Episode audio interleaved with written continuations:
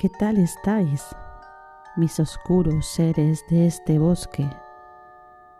Yo soy Olga y estás entrando en Derry, el espacio de terror del bosque de los aullidos. Quédate un ratito conmigo. Al fin y al cabo en el pueblo todos nos odian.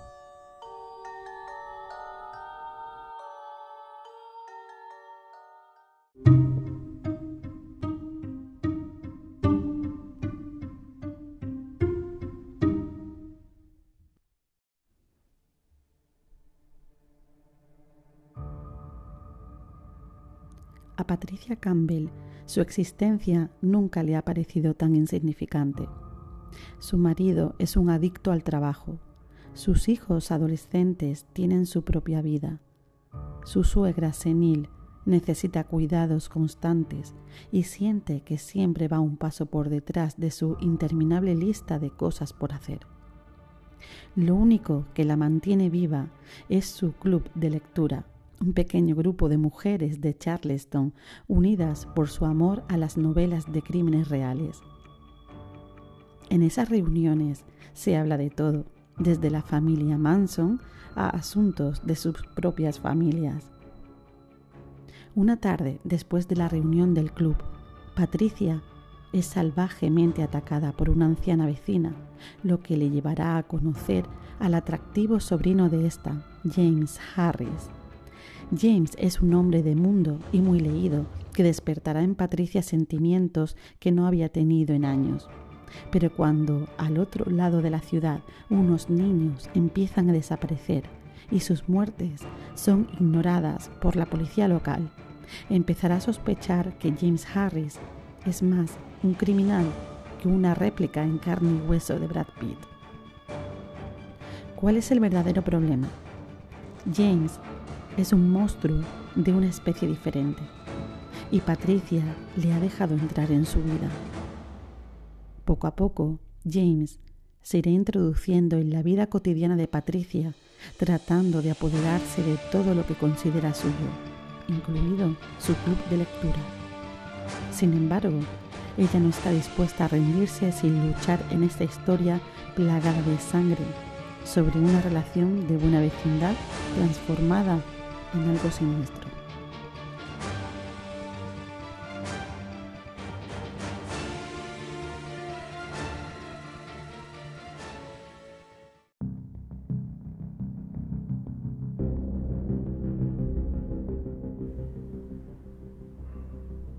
Bueno, pues aquí estamos después de cuatro largos meses. De nuevo estamos aquí en el Bosque de los Aullidos y y bueno, ya se me ha olvidado hasta cómo hacer la edición y la grabación. Pero bueno, intentaremos con la ayuda de Avian, que lo tenemos aquí, pues mm, hacer lo mejor posible después de este parón. Eh, nos encontramos ya en la tercera temporada del Bosque de los Aullidos y como os decía, tenemos aquí a Avian. ¿Qué tal? Pues bien, preparando una sopita de ajo, preparando una sopita de ajo porque me apetece comer hoy algo así, no sé por qué. Empezamos, la verdad, con, mucha fuerza, con un libro mm, que no nos ha decepcionado, por lo menos a mí, ya a ver, había... Claro, a ver, eh, hemos mantenido en secreto lo que iba a decir cada uno, entonces Olga no sabe lo que voy a decir yo, ni yo sé lo que va a decir ella.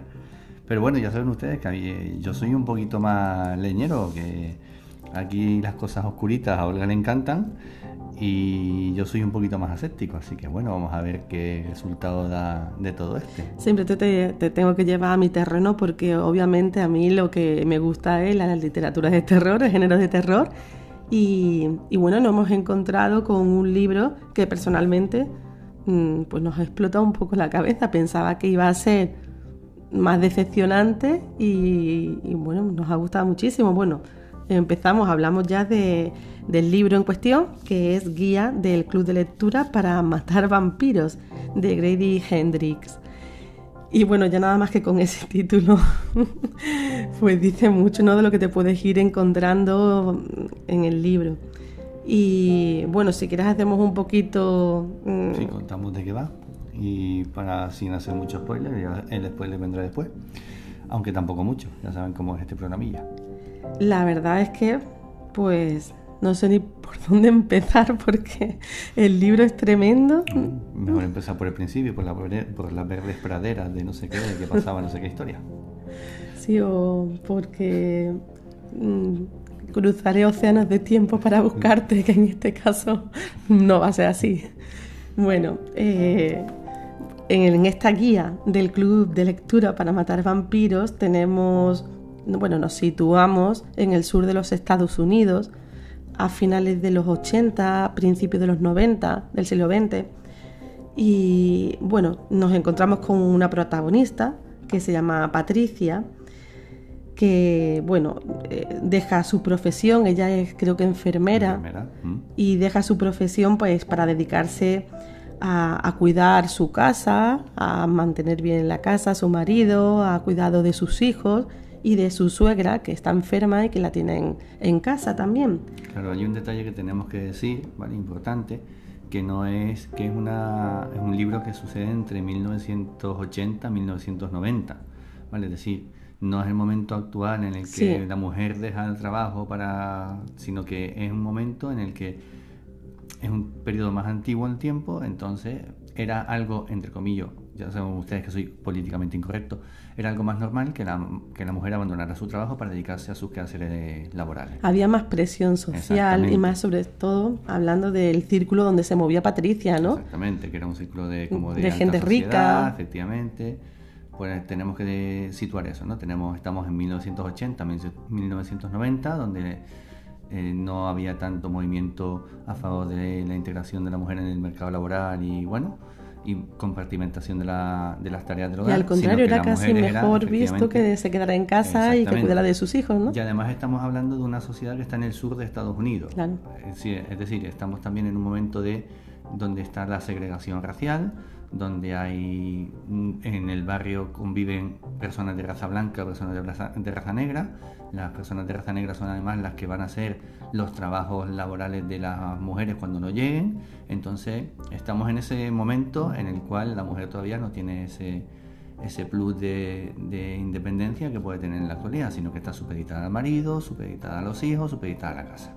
Y es muy inteligente por parte de Grady Hendrix de situarlo en esa fecha, en esa época, porque cobra sentido todo.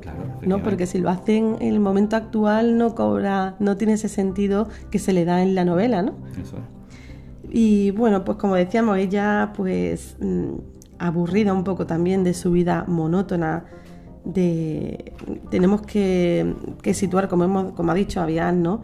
Donde es una situación donde las apariencias, ¿no? por ser la mejor esposa, la mejor madre, la mejor vecina, era lo que primaba en la sociedad, sobre todo de esa época y del sur de los Estados Unidos. ¿no?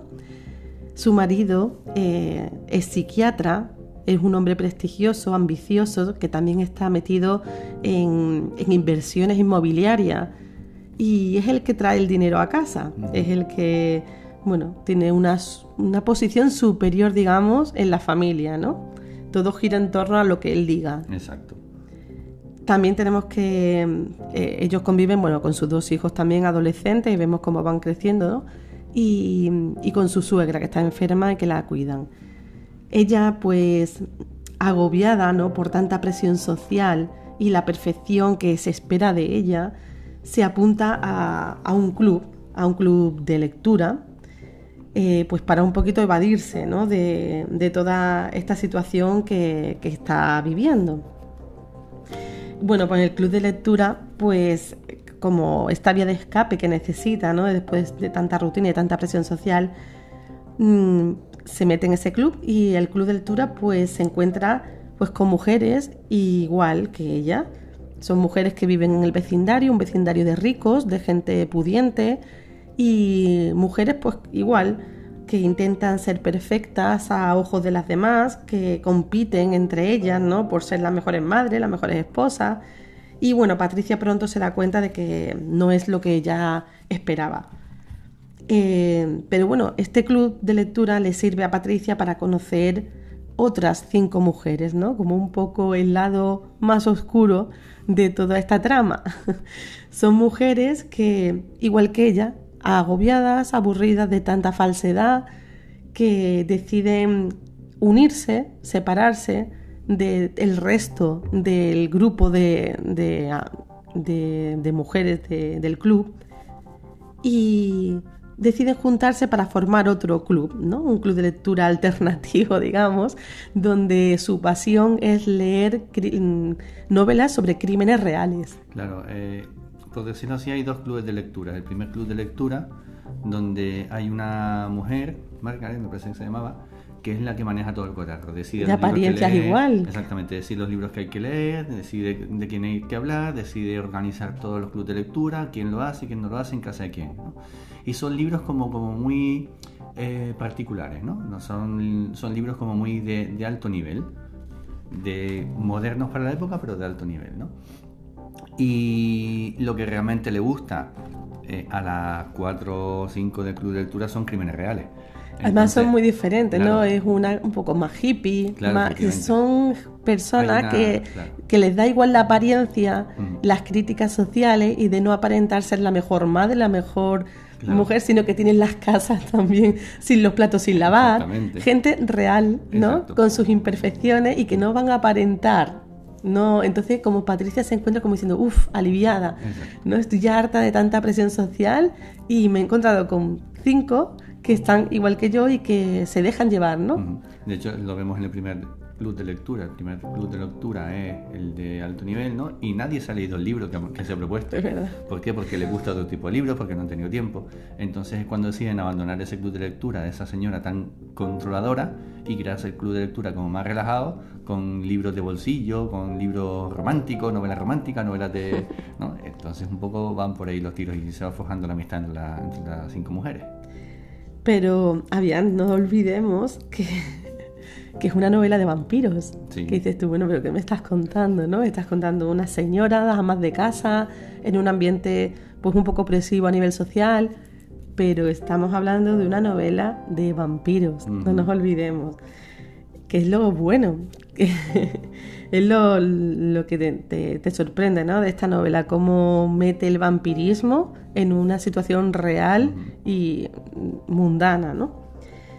Y bueno, la historia un poco empieza cuando ella es atacada eh, por una vecina anciana en su propio mm, chalet, en su propia casa. Ella vivía en una casa, ¿no? Y, y es una escena terrible donde Patricia pues va a sacar la, basura en unos contenedores de su propiedad y, de pronto se encuentra, es de noche, ¿no? Y se encuentra a una anciana metida dentro de los cubos de basura de Patricia, comiendo restos de basura, de ratas, bichos muertos. Y claro, Patricia al ver una situación ese callejón sucio, mm, de donde tiraban la basura con esa señora en esa situación, pues Patricia se queda helada y la anciana mm, es una situación también un poco gore, porque tengo que decir que también tiene momentos muy gores. Mm. La señora pues ataca brutalmente a Patricia y le arranca una oreja. Sí, un cachito de oreja. Le arranca un trozo de oreja. Bueno, lo que decimos, ya avisamos que tiene escenas muy, muy gores que te deja pensando y, llega, momentos en que tienes que parar la lectura porque dices, no puedo, no puedo seguir. Entonces, que, que un libro consiga hacer eso es, a día de hoy para mí es maravilloso porque no encuentro unas buenas lecturas de, de terror actual, ¿no? Y bueno, el caso es que la señora mayor pues termina muriendo y este hecho le lleva a, conocer al sobrino de esta señora, James Harris. Si quieres comentar algo. No, es que lo prefiero dejar para un poquito más adelante, lo del tema de, James Harris y los vampiros. Bueno, James Harris, pues al principio, pues se muestra pues con su cara más amable, ¿no? Le echa una mano a Patricia con su familia eh, se camela a sus hijos, que eh, terminan adorándolo, mm, se siente como eh, con las ganas ¿no? de proteger a Patricia por lo que ha ocurrido con su oreja, ¿no? que es su tía la que ha ocasionado toda esta situación. Entonces, bueno, se va metiendo en su casa, en sus amigas, en el círculo de Patricia, se va camelando a sus maridos incluso se llega a meter en el, Club de en el club de lectura. Va acaparando todo lo que es el mundo de Patricia, ¿no? Claro, lo que estamos diciendo aquí tan alegremente realmente va con más trasfondo, pero tampoco queremos destripar mucho más. Claro. ¿no? O sea, eso sucede por varias cosas que van pasando. Entonces, poco a poco, el, el James Harris se va metiendo en el mundo de, de Patricia, pero realmente es, una, es un causa-efecto. Es decir, no se mete porque sí, por la alegría, sino que van pasando cosas va- y entonces él se va- Claro. va, metiéndose en, el, en, ese, en ese círculo. Poquito a poco en la lectura vemos cómo van pasando cosas que son increíbles, vamos, Mm. te hacen, la verdad, disfrutas con la lectura y van pasando cosas y ves que este hombre, bueno, se va poquito a poco camelando a todo el círculo de Patricia, ¿no? Pero Patricia pronto se da cuenta, ¿no? De que algo no, no funciona, algo va mal, que este hombre no, no es trigo limpio, ¿no? Algo está pasando. Y bueno, por otro lado, eh, también se muda, se llega a mudar a la casa de su tía. Él no vivía ahí, la casa era de la tía, de la que le arrancó la oreja a Patricia. Y mm, llega a hacerse con la casa, compra la casa, se queda y se queda como vecino. También se queda como vecino de Patricia. Bueno, llega, llega Patricia a un punto en el que la sospecha es tal, eh, tras otro acontecimiento oscuro que ocurre, ¿no? Su suegra, que vivía con ella en casa, es atacada, mm, pues brutalmente también, es prácticamente comida por mm, decenas de ratas que terminan con su vida, ¿no? Y bueno, tras esto, pues Patricia intentará convencer a sus amigas del club de lectura que, que James Harris no es lo que está aparentando, que todos los extraños sucesos que están pasando están relacionados con él. Y bueno, se termina dando cuenta de que, que, bueno, que está sola, ¿no? Que todos, incluidos sus hijos, están en peligro, siente que hay un peligro real que está dentro del círculo de lo que es este hombre, ¿no? Y, y bueno, intenta avisar, ¿no? De que hay un peligro real que está pasando con los, que va a que hay problemas, ¿no? Con los hijos, con y todo lo está provocando él, ¿no? Así que bueno, se pone en marcha y empieza a, a leer libros de, de vampiros, porque piensa que es un vampiro. Sí. Entonces lo comunica a las amigas, las amigas dicen, bueno, a ver, Patricia. Claro, lo que pasa es que ah, eh, el, el problema que tiene Patricia son dos. El problema en esta historia son dos. Sin entrar todavía en desglosar el libro, estamos todavía hablando un poquito del, del- del argumento. El problema es que, lo hemos dicho antes, es una mujer, una ama de casa, con lo cual no tiene ningún tipo de autoridad ante su familia. Y segundo, no puede decir que es un vampiro porque no la, la- la van a tomar por loca. Entonces acusa, empieza a acusar a James Harry de muchas cosas hasta que al final lo pueda acusar de que es un vampiro con las pruebas fehacientes, ¿no? Pero de momento es que es un no sé qué, es que es un no sé cuánto, entonces tiene que realmente demostrar que James Harry es lo que está diciendo y le cuesta mucho demostrarlo, Claro, es difícil demostrar claro. que una persona es un vampiro, ¿no? Exactamente. Pero ella ya lo tiene convencido. Ella después de leer tantísimos libros se pone a rebuscar, ¿no? A buscar información sobre vampirismo y se da cuenta, ella está convencida de que no es humano, de que James Harris no es humano, sino que es un monstruo, es un vampiro real. Y bueno, ya también bueno decir que bueno, ya el autor no- nos comentaba ¿no? que al escribir esta novela que tenía una idea, ¿no? que eso lo tenía que com- comentar, que es muy simpático, ¿no? Es- escribió esta novela y tenía la idea de que le rondaba la cabeza de, de que ¿y qué pasaría si enfrentara a mi madre con Drácula? Entonces, según esta premisa, va escribiendo el libro, ¿no? Lo bueno es que, bueno, el autor eh, nos muestra un vampiro eh, como tal, un vampiro monstruo, un monstruo como espantoso, ¿no? Que da miedo de verdad, que es terrorífico, que engaña, es un ser monstruoso que, que le tienes que invitar previamente a su casa, ¿no? Para poder entrar, es típico, ¿no? De, del vampiro. Eso está dentro de la mitología vampírica, donde el, el vampiro tú le tienes que dejar entrar, eres bienvenido. Cuando tú ya le dices, puedes entrar, le, le das tu pase oro, ¿no? permiso. A... Es cuando el vampiro ya puede entrar hasta adentro, ¿no? Y es lo que ocurre. Sí. Eh, Eh, Vale, pero- mira, como me la has dejado votando, voy a. Esto lo quería haber comentado un poquito más tarde, pero como ya estamos metiéndonos en. Sí, ya nos en estamos meollo, metiendo en ya- materia. Ya me da igual, ya lo comento ahora. Mira, a ver, el tema del vampiro. Hay dos cosas que a mí no me han convencido del libro. Empezamos. ¿eh? Empezamos Bueno, a empezamos pero bien. Por eso lo quería dejar para después, porque No, al no, final nos vamos a liar y ya puedes destripar. ¿Vale? No, no, no voy a destripar, no voy a destripar. Hay dos cosas que no me han convencido del libro. Primero, lo acabas de decir tú, pero yo no lo creo, no lo creo igual. No he visto, no he visto al malo malísimo, no he visto al villano chungo. No lo he visto. O sea, un villano chungo hace que te caiga mal cuando lo ves. A mí no me ha caído mal. Es que el vampiro es te va camelando. Claro. Es que el vampiro tiene doble cara. Claro, pero es un no- vampiro, pero, Pero da igual, pero tú lo ves. y es, dices termina- es un monstruo. Claro, pero te cae mal. O sea, tú dices, es que, que mala, tú te va camelando, ¿vale? Tú vas viendo que va camelando a todo el mundo alrededor de, de Patricia. Pero es que no te cae mal. Es que Jim Harry no te cae mal. Hombre, No algo típico- extraño hay. No, pero no te cae- para entrar en tu casa y poder hacer todo lo que después hace, Sí, pero- tendrás que entrar de Pero otra es que manera. incluso aunque cuando muestra su verdadera cara es que dices tú, "Pff, te deja, me- a mí me dejó frío. A mí Harry es un personaje que no me pareció el villano malo, malo, maso- malísimo.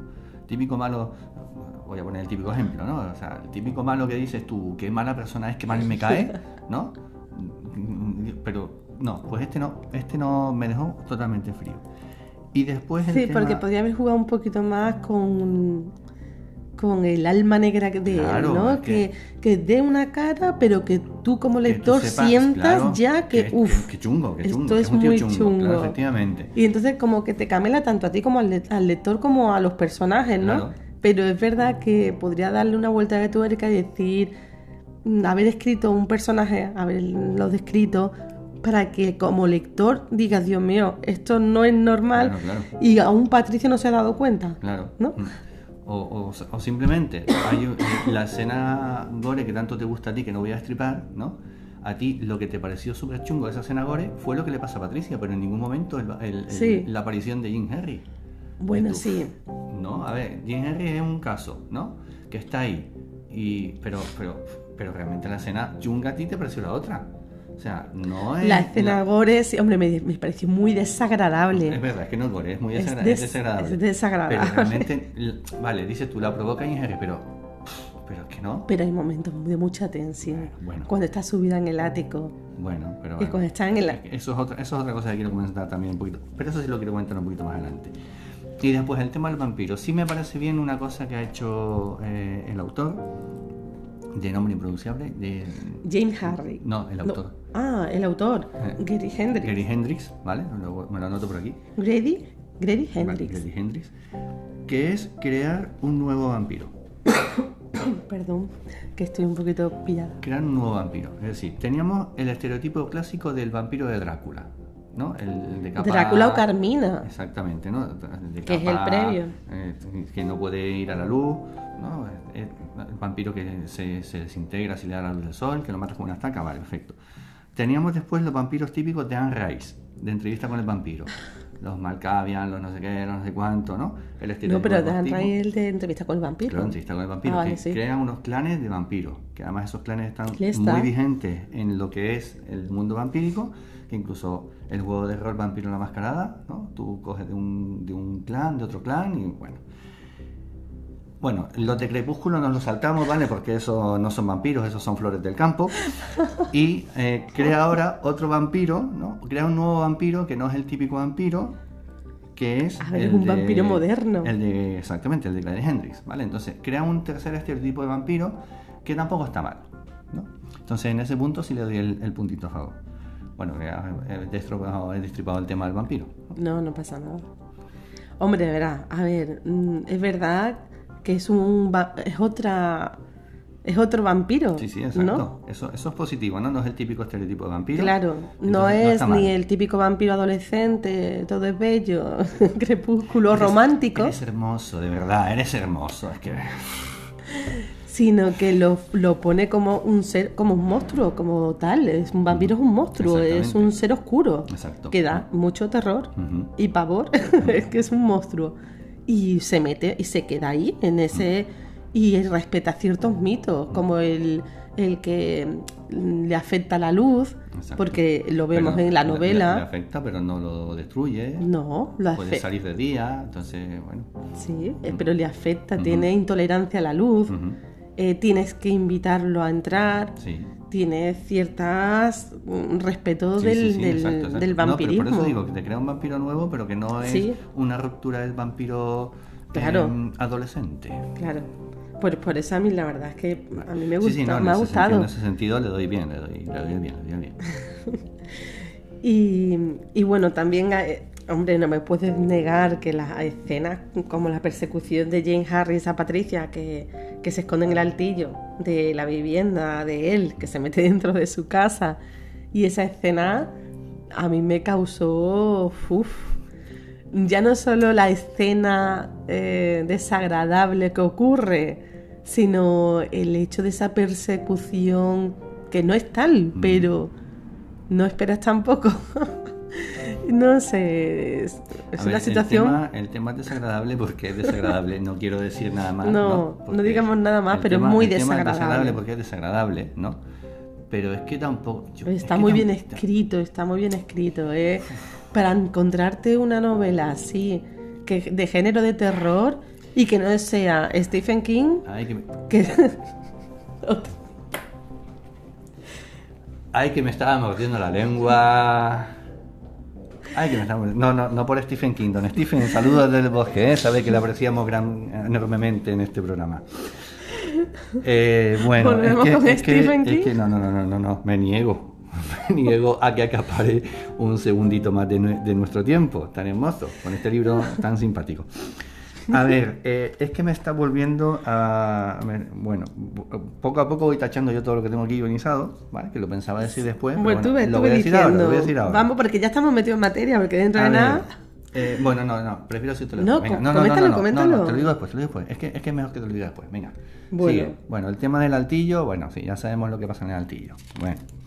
Bueno, yo lo único que quería comentar es eso, que hay escenas, aparte de escenas gores, porque, bueno, gores o desagradables, muy desagradables, que lo vas leyendo y yo te- tuve que parar, porque digo, no puedo seguir, no puedo seguir.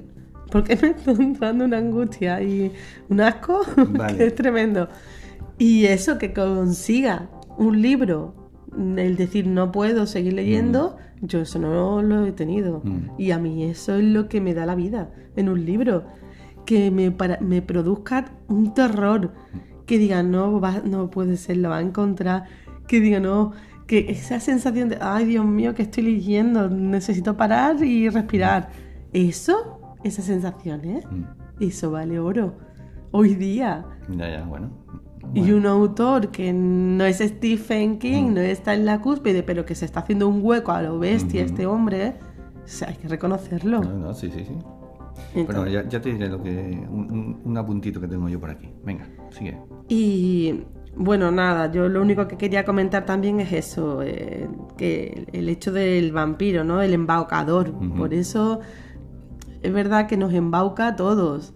Y a lo mejor tú esperas ver ya el monstruo cuando los demás no lo están viendo, ¿no? Pero bueno, poco a poco aparece. Y mm, bueno, yo también quería comentar una cita que dice, la cita dice, el único trabajo que tenía como madre, es que me encantó esta cita, ¿vale? Entonces, dice, el único que, trabajo que tenía como madre era proteger a sus hijos de los monstruos de debajo de la cama, de los de dentro del armario, de los que se esconden en la oscuridad. En vez de eso, había encontrado, había invitado, perdón, al monstruo a su casa. Es, es buenísima Sí, sí, sí. esta frase.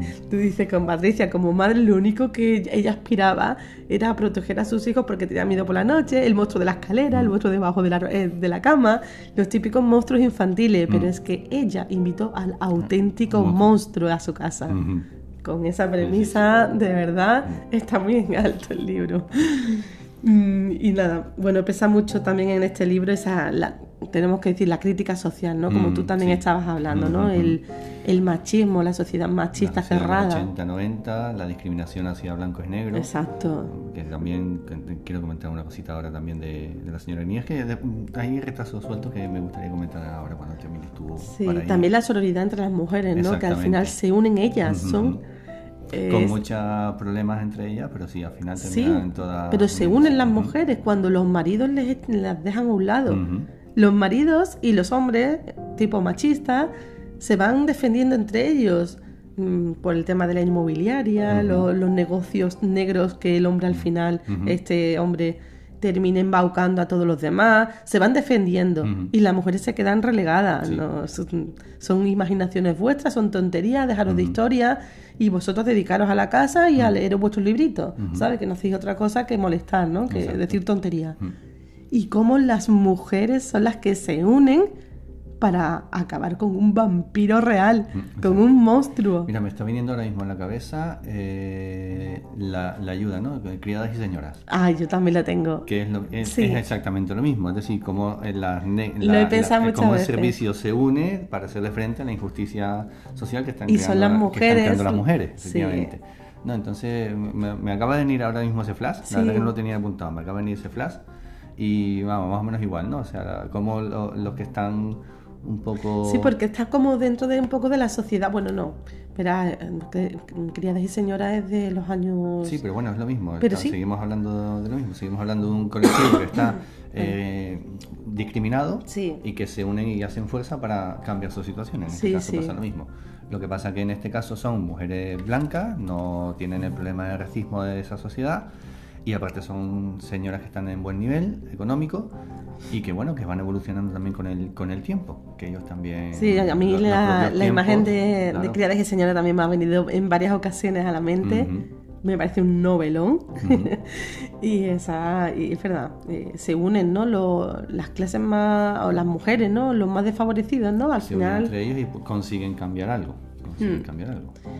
También eh, quería comentar ¿no? en esta novela que obviamente es una mezcla de terror con humor. No olvidemos Bueno, que, ya, ya vamos a meter aquí otra otra cucharita. Venga, sigue.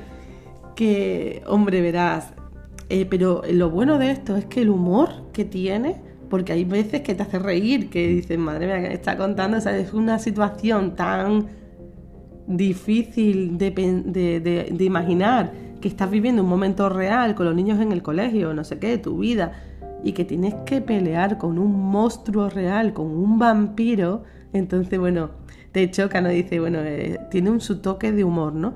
Pero ese humor no te arrastra, o sea, no te dejes engañar, ¿no? Con, con esas pinceladas de humor, porque de escondida, en una esquina, tras un toque de humor, te encuentras con un golpe de terror escalofriante, te pega en toda la cara. Y dice, espérate, que este libro no es lo que yo estoy imaginándome. Te lo lees diciendo, bueno, aquí me está metiendo una chufla, que me lo voy a pasar bien y sin más. No. Escucha, te lo estás, empiezas a leer. Dice, uy, sí, que bien, que simpático, qué historia más original. Y de mete, después te mete un, va- un varapalo de terror, que se te eriza el pelo. Que dices, no puede ser que, que esté leyendo esto. Es impresionante. Vale. Pues a mí ha habido otra cosa que tampoco me ha gustado del libro. A ver. Los momentos ruptura de tensión, ¿no? Que le llamo yo. Que está la cosa como muy tensa y de repente empiezan a soltar el típico chiste para romper la, la tensión. Ah, bueno. El caso, cuando se ponen a hablar de las compras de Navidad. Ah, Es que me rompiste. sí, es verdad. O sea, es Ahí que, Temer tiene es razón. que, mm, esa ruptura de tensión no viene a cuento. Mm, Para bajar Puedes un hacer un poquito. chiste, sí. pero no dedicarle una página a las compras de Navidad. Mm, Entonces ahí pierde todo el sentido. ¿Vale? Si dices tú, bueno, que es tan tensa, cuando estamos nerviosos, no, lo típico, estamos en un funeral y nos empezamos a reír, ¿no? Pues, pues porque estamos nerviosos. Pues aquí igual, lo que pasa es que lo vi demasiado excesivo. Vi esa Sí, ruptura de tensión rompiendo- como demasiado excesiva. Mm, Rompía mucho la, la trama. O sea, no, A mí no me ha terminó de desagradado. convencer. A mí no me terminó de convencer. A mí no me ha molestado, la verdad. Me ha parecido. Pero sí es verdad que rompe un poco ahí. Pero bueno. Em, pero bueno, lo- la- eso es lo que decíamos, ¿no? Yo creo que tiene una. Mm, no sé, una, una, una situación que va mezclando ese terror y ese humor que te va dejando ir, te va dejando ir en el humor y de pronto te pega lo más grande a la vuelta de la página. te mete con toda la mano abierta. Y eh, ah, yo de verdad, bueno, ya después hacemos las valoraciones, después seguimos con las Sí, sí, valoraciones, sí. mejor ya vamos a comentar algunas cositas más, ¿no? Quiero también comentar que eh, este hombre, ¿no? El autor de Greg Hendrix mm, tiene otras, le- otras lecturas, ¿no? Mm. Otras novelas como que, eh, por supuesto, el que yo ya estoy fija con este hombre, a mí me ha gustado muchísimo, que es el grupo de apoyo para las Final Girls, una de las novelas, y el exorcismo de mi mejor amiga, que tengo que quería comentarlo, ¿no? Nosotros, tambinos están en Netflix, Sí, creo. no sé, nosotros no sé dónde la vimos en alguna plataforma, sí. Pero bueno, me reventó porque ahora viéndolo visto y gustándome tanto la guía del club de lectura, pues mm, la tengo que leer. Además, ya de por sí te roba el corazón porque este hombre, hay que comentarlo, la genialidad de marketing y de todo que tiene. Porque, por ejemplo, el exorcismo de mi mejor amiga tiene una portada del libro que imita un poco las carátulas de los antiguos videoclubs. Es retro, es ochentero a tope. Exacto. Y ahí te ha- ya te has enamorado. O sea, hola, que como no voy a comprar este libro, nada más que por su portada. Porque tiene una portada retro, ochentero, Sí. de un videoclub antiguo que dicen, no puede ser. Y ya si te dejas arrastrar por la trama, es brutal, brutal. Y otra de las, por supuesto, de los libros, de las novelas que tiene, que es Hor- Horrocks Dogs, como- No sé, es como si fuera sueco. Sí, claro, claro. No sé, no sé por qué. Bueno, nos presenta una portada que es un catálogo de Ikea. Eh, o sea, tú tienes el libro en las manos y no sabes si tienes una novela o el catálogo de Ikea Exacto. en las manos. Tiene en blanco y negro. La, la portada es, pues, es un salón típico con sus muebles en cubitos, los muebles del Ikea total, las letras es tal cual, la grafía es la grafía que utiliza el Ikea, todo. O sea, no sabes bien si tienes un catálogo del Ikea o tienes una novela. Y bueno, entonces mezcla muchas cosas, tiene mucha originalidad, eh, mete entre humor y un terror, pero un terror del bueno, del que te echa para atrás, del que te da angustia. Por eso yo creo que es muy aconsejable y es muy recomendable. Bueno, pues mira, me la he vuelto a dejar votando. Eh, lo primero, a día de hoy, a día de hoy que estamos grabando el podcast, eh, el exorcismo de mi mejor amiga está en eh, Amazon Prime, Ah, a día de hoy, ¿vale? Cuando ustedes escuchen este podcast dentro de 50 años, pues ya no sé dónde estará, ¿vale? No sé dónde estaremos nosotros, a lo mejor seguimos conservándonos también. puede ser, puede ser después de leer Después de tantas leer, cosas. Vale, Vale, eh, pues este es otro aspecto que no me gustó del libro. ¿El qué? Me dio la sensación de que no me estaba leyendo un libro. Que me estaba leyendo el guion de una peli. Pero eso te pasa también con Stephen King, yo no lo entiendo. Veo muy claro que este, peli- este libro va a tener una película en breve. Y me da la sensación. Pero no es que- guionista ni nada. No, no, no, este no, hombre. pero me da la sensación de que estaba escribiendo más como para cine que como para lectura. No sé, pero siempre dices. Sí, siempre digo eso. ¿Pero por qué? Porque es que lo veo. Vamos a ver cuánto tiempo tarda esta película, este libro en ser película. A ver, es y no es- creo que diste mucho la película del libro. Hombre, a lo mejor alguna cenita sí que la... Aunque bueno, ya como estamos inmunizados de todo, No, yo creo ya que da igual, ¿no? Tienen que tirar para adelante con todo. Pero veo muy un libro muy fílmico, muy, muy de película. No veo un libro tan libro. O sea que es, es algo que, que también me, me chocó. Cuando lo, estaba, cuando lo estaba leyendo, digo, "Mm, mm, me suena mucho esto a película. Estaba viendo claramente la película en mi cabeza. Entonces, no lo veo tan libro como si, o sea, que es un libro, ¿no? Vamos a decir las cosas, pero que mm, veo muy claramente que está orientado a, adaptarse para sacar una película de él. Mm, yo no lo, no lo vi así, no sé, será tú que como estudiaste también comunicación audiovisual, Tan puede, no sé, no sé. Pero Pues tienes lo eso. Veo, lo, veo, lo, lo veo más o menos. Bueno, yo vamos hay a ver si- algunos libros que sí lo he visto, ¿no? Y además son guionistas de cine y... sí, no, pero no tiene nada que ver. por ejemplo, ¿no? Pero, Sí. pero bueno, que quiero decir que mm, veremos si me equivoco o no me equivoco. Con la misma no me, me equivoco. no me imagino no- que hagan una película porque además está teniendo mucho éxito. Claro, entonces no, La- no sé yo hasta qué está cogiendo fuerza. punto. Exacto. Yo creo que se está perdiendo un poco el, el libro por el libro y se está tirando hacia la opción de. La verdad es que es otra fuente de ingresos para los autores totalmente válida. No, yo, yo hablo como lector, no hablo ni como No, claro, claro. escritor, ni como productor, ni como nada, ¿no? O sea, hablo como lector. Yo estaba leyendo el libro y digo, uff, me suena muy peliculero. Lo vi muy peliculero. Bueno, a mí no me lo pareció. Yo no, no sé, no, no lo vi en mi cabeza como una película. Que después se haga, pues probablemente porque, hombre, tiene muchos ingredientes de ser una buena, de poder hacer una buena película, pero bueno. Y bueno, ya la vista está, en la, la de El exorcismo de mi mejor amiga. Es una película. Claro, ya la- es película. la han puesto en la película, Ya claro. película, exacto. De hecho, nosotros vimos la película y después conocimos Sí. que había un libro. Sí, O sea, sí, es fue al verdad. revés la, la historia. Y pena, la verdad que me da mucha pena porque son libros que merecen ser leídos. Sí, y además, si te fijas, la, la película del exorcismo de mi mejor amiga sigue la misma línea de este libro. O sea, Hombre, los sí. mismos tips de humor, los mismos tips de Hombre, comedia claro. absurda, los Es de, de terror. Es ¿no? la, Entonces, el perfil del Exacto. autor. Es lo que tiene es el perfil, además. eh, de eso, por ejemplo, él de- empe- empezó con, bueno, escribió la de El exorcismo de mi mejor amiga y él tenía la premisa esa de, de hacer un terror de, de adolescentes, ¿no? Un terror real, ¿no? Pero de adolescente, el- los padres no le creen, los padres nada, ellos están solos, son adolescentes desválidos y, y que les ocurre una cosa que tienen que luchar contra algo muy bestia. Y los padres no le hacen Y caso. el- claro, y aquí al contrario, quiso darle una vuelta de tuerca al tema y en la guía del Club de Lectura para Matar Vampiros mm, son los padres Ujú.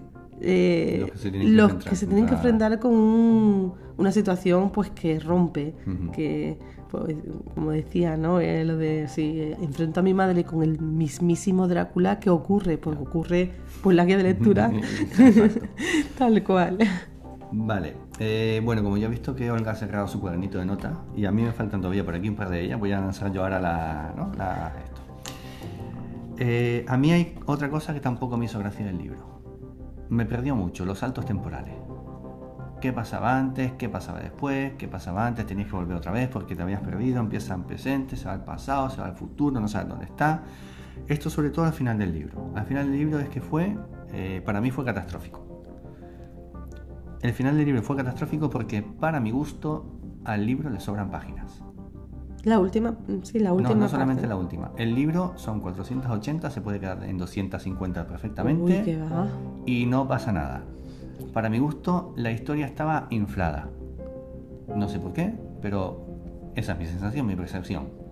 O sea, digo, yo aquí ya empiezo a, a titiritosas. Qué machaque, qué Repito, machaque Yo cuando- repito, le, eh, hablo como lector, yo no, No, sé. claro. A ver, a mí yo No, hago, no, vamos yo hago a ver. una ola a la gente que escribe libros. Le hago una ola porque yo no Somos lectores empedernidos. Exactamente, yo, yo no he escrito un libro en la vida. No voy a dar lecciones de cómo escribir un libro, pero para mi gusto sobraron páginas. Ya está. ¿no? O sea, a mí había páginas, había partes en la historia que no decían nada, ni avanzábamos ni para adelante ni para atrás, se quedaba ahí en un impasse. Porque una cosa es que tú me hagas una descripción, no sé qué, vale, me va situando, pero que no pase nada, en fin, que esté redundando sobre lo mismo y no pase nada, pues como que... ¿No tiene no. muchos momentos así? A mí, a mí me sobró, a mí me sobró el libro. Me- Vamos, me sobra, ya te digo, no diré la mitad, pero un poquito más, menos de la mitad, seguro que sí me sobró. Vale, después, por ejemplo, momentos redundantes, los listados de libros, que se ponen a dar listados de libros. Pero, Pero ¿para eso qué? fue al final, eso es un Sí, poco... pero, pero no, también lo hace un poquito antes. ¿Pero para qué? No necesitamos que me des el listado de todos los libros que se van a leer durante cinco años. ¿No? Entonces, cosas que sobran. ¿Qué, quieres- Wow, yo lo vi interesante, digo, a ver si cojo nota. Hombre, claro, efectivamente, lo habrá hecho por eso, pero me sobró, o sea, esa, esa historia me sobra, ¿no? Después, hay otra cosa que tampoco, tampoco me gustó en el libro.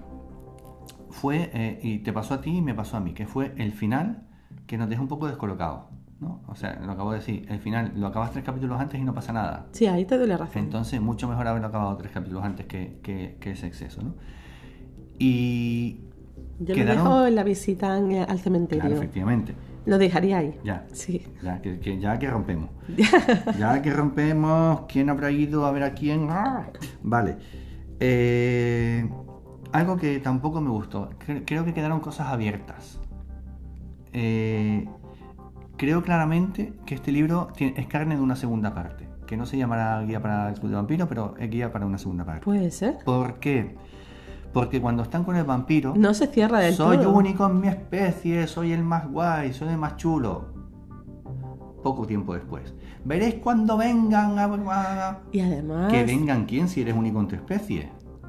¿No? O sea, hay una incoherencia importante. Soy único en mi especie, hay que ver, soy el más bueno, más chulo, más guapo, doy la libertad, doy la vida eterna. Vale, sí.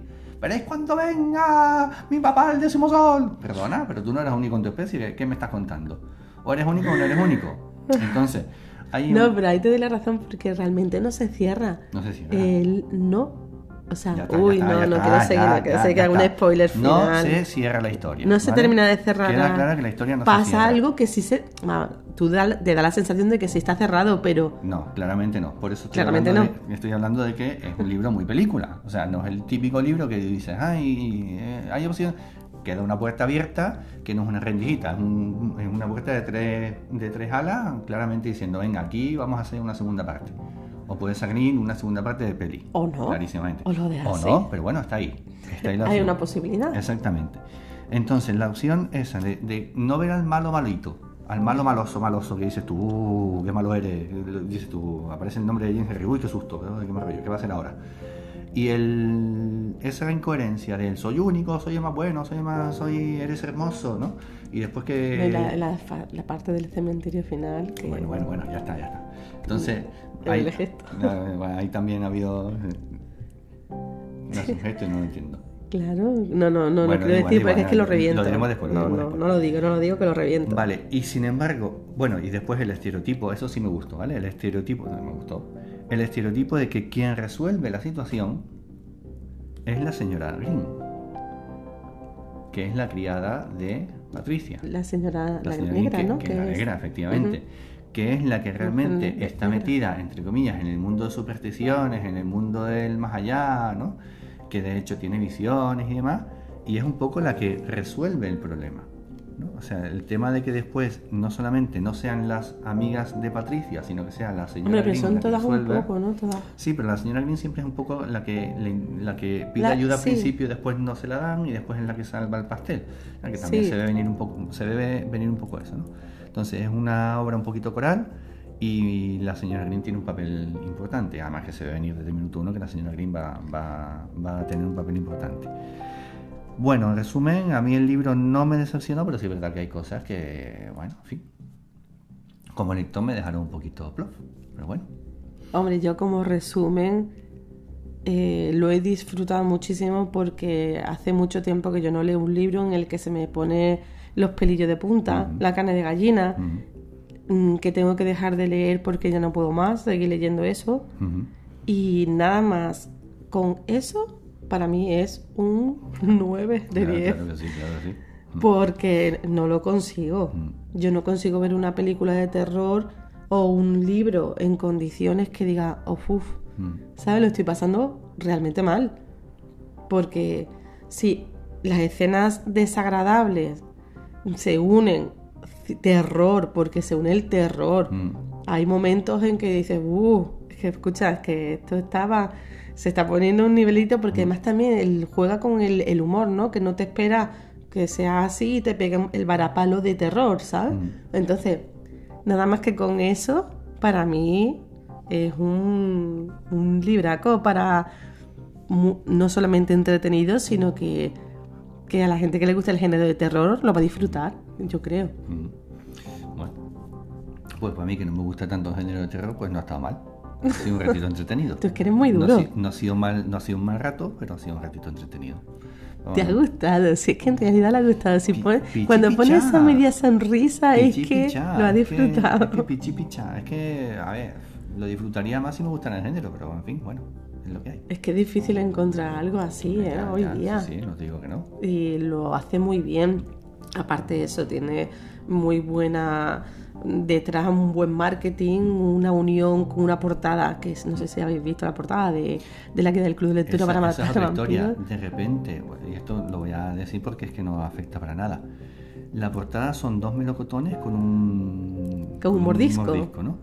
El tema del melocotón se deja caer, pero después no pasa del melocotón. Del melocotón. Melocotón, melocotón, melocotón. Manzana. Nos quedamos tirados. Empieza. No me hagas reír porque estoy un poco con bronquitis. Empieza con el melocotón y de repente el melocotón desaparece. Pero como dices tú, bueno, vale, pues nada, melocotón manzana pera. Ya está. En fin. Esto es el baile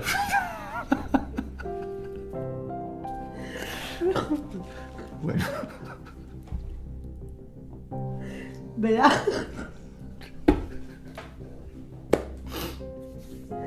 Es que no puedo ser. A ver, es que, es que estoy mal. Bueno. Liberando tensiones.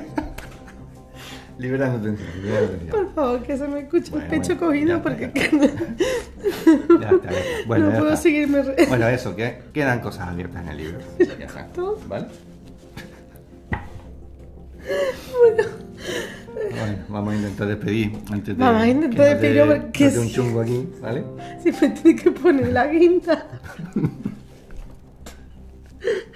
bueno, yo en, en este. Yo sí le doy un. Le doy un. eh, un 9.